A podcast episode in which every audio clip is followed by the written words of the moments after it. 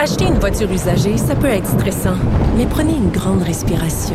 Et imaginez-vous avec un rapport d'historique de véhicule Carfax Canada qui peut vous signaler les accidents antérieurs, les rappels et plus encore. Carfax Canada. Achetez l'esprit tranquille.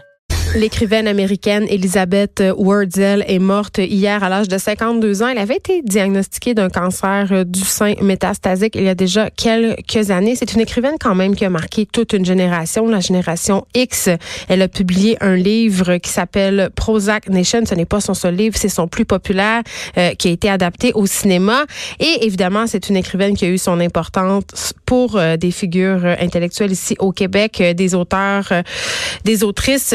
Martine Delvaux en fait partie, écrivaine, professeure au département d'études littéraires de l'UQAM. Bonjour Martine. Allô Geneviève. Écoute, tu as fait euh, un post Facebook parce que je cherchais quelqu'un pour nous parler euh, de l'apport, si on veut, d'Elisabeth euh, Wurzel sur justement la génération X, mais les féministes en particulier. Et tu as fait un post Facebook pour nous dire à quel point tu avais marqué cette écrivaine-là. Pourquoi? Mon Dieu, elle m'a marqué à l'époque où j'étais. Moi, j'avais, j'ai son âge. Moi, j'ai 51 ans. Euh, quand j'étais aux États-Unis en train de faire mon doctorat, elle a publié Prozac Nation et mm. je travaillais sur la folie des femmes.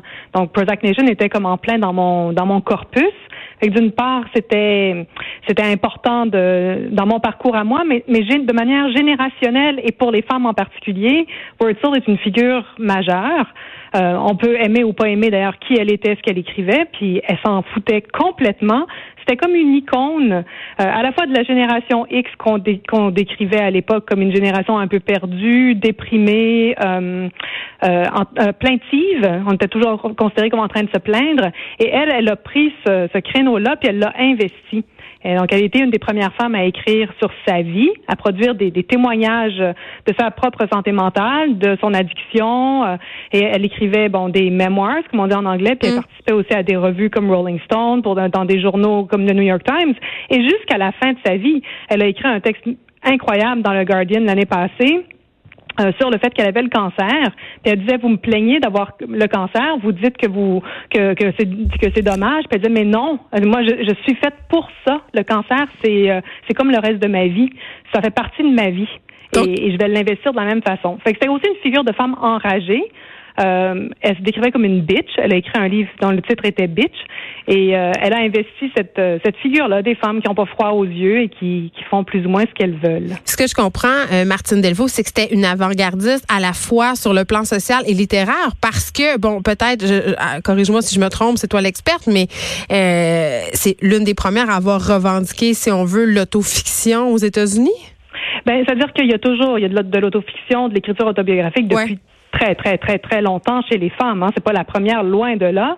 Mais c'est un créneau qui était peu investi à l'époque. Puis c'est mm. vrai qu'après elle, il y a eu plein d'émules. il y en a eu plein des femmes qui ont écrit, même des fois juste, elles ont écrit qu'un seul livre, mais sur euh, la santé mentale et du point de vue d'une personne, donc au jeu, dans cette espèce de créneau qui est pas de la fiction, c'est de l'autobiographie, mais euh, d'un événement plus singulier. Et c'est très difficile à traduire, mais aux États-Unis, ça s'appelle vraiment mémoire.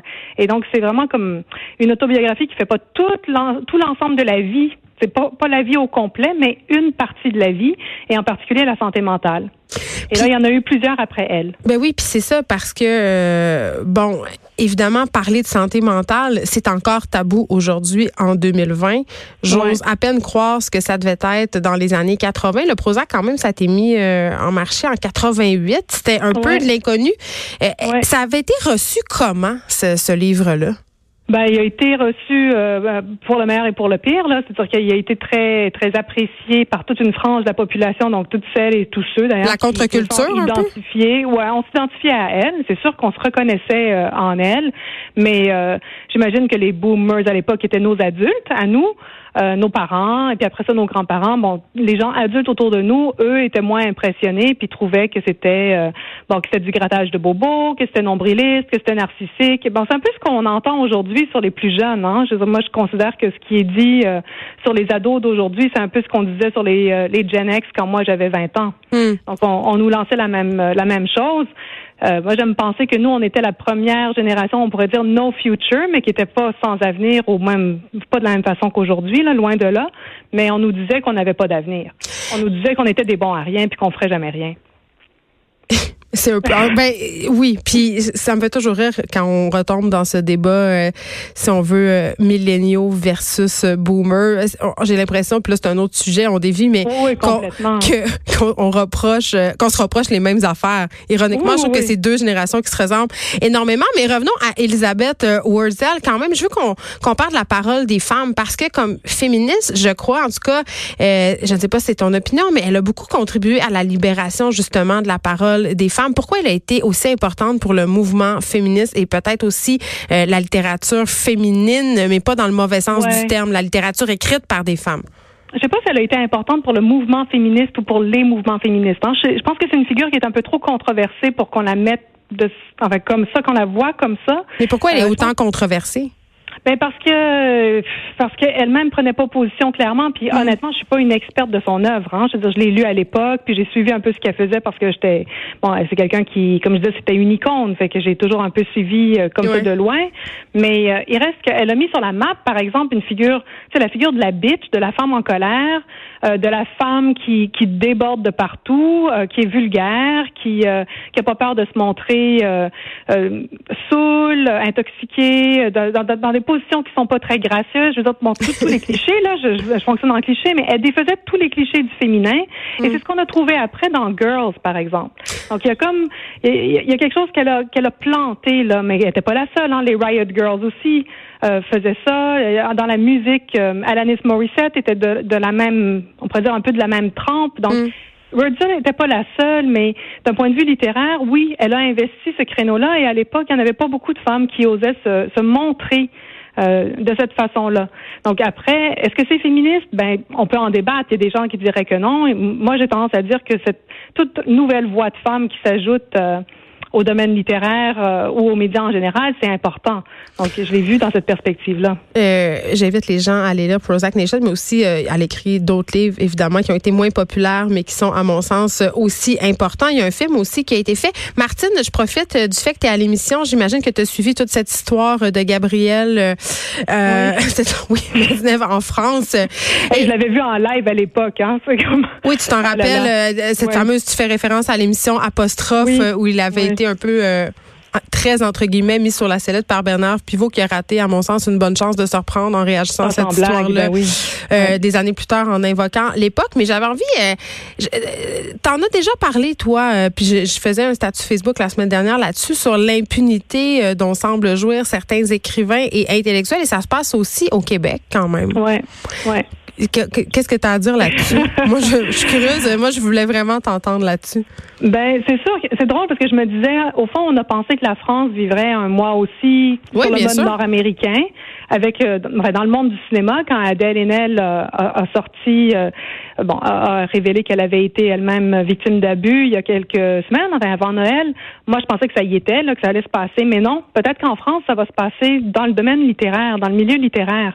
Et c'est vrai que ben on a interrogé ici aussi le, milieu littéraire de toutes sortes de façons au cours des dernières années là. On n'a pas beaucoup entendu. Ben, on l'a entendu à l'époque de Jan Gomeshi, quand il y a été question des rapports entre les profs et les étudiants, quand il y a eu des tags à l'UCAM, quand il y a eu la, question de la révision ou de l'implantation des, politiques euh, visant euh, les violences à caractère sexuel sur les campus des cégeps et des universités. Mm. On en a beaucoup parlé, mais c'est comme si on en parlait de manière vague, générale, et peut-être qu'on a du mal à cibler la littérature. On nomme pas beaucoup de personnes. Moi, c'est ce que je trouve. Non, c'est sûr qu'on nomme pas beaucoup de personnes parce que, bon, encore là, tout de suite, euh, on se fait vite accuser euh, de, de, dénoncer euh, sans preuve. De faire une chasse aux sorcières?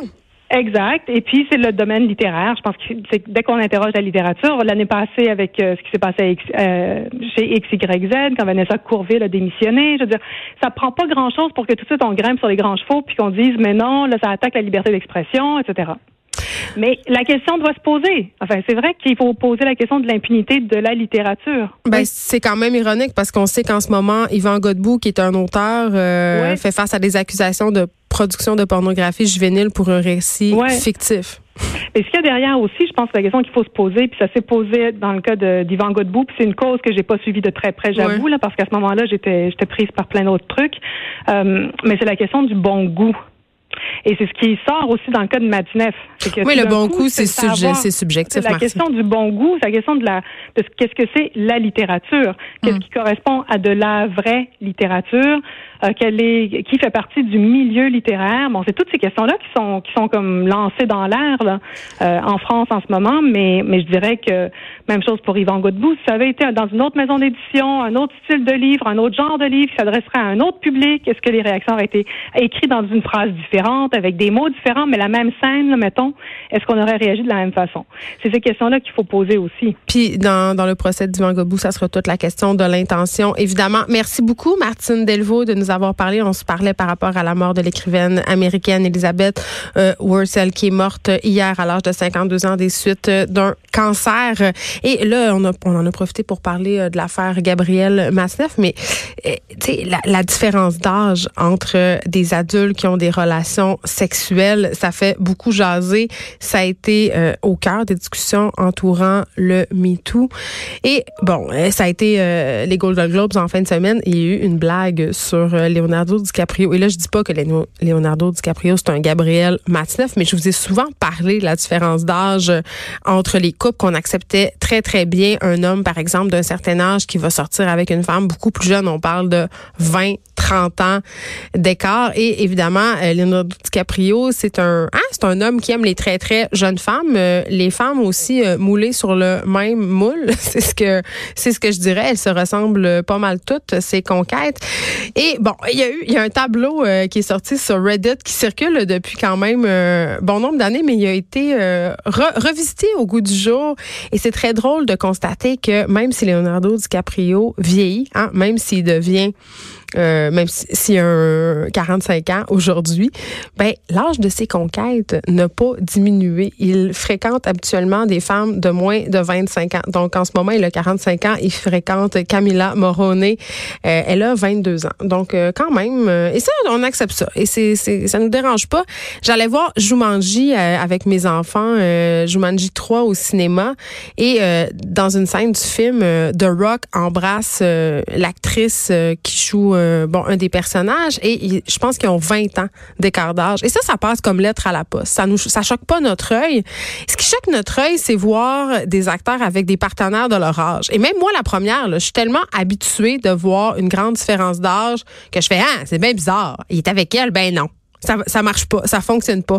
On s'est habitué, on nous a rentré dans la tête que la différence d'âge entre un homme et une femme à l'écran, c'est 20 ans tout est normal. C'est tout à fait normal qu'une femme de 30 ans, dans la fleur de l'âge, excessivement belle, qui a l'air de passer 7 jours sur 7 au gym pour manger trois feuilles de laitue, elle a un six-pack, comprends-tu? Elle tripe sur Clint Eastwood, là. Elle le voit dans sa soupe, à moi et ses bobettes. Tout ça est bien normal.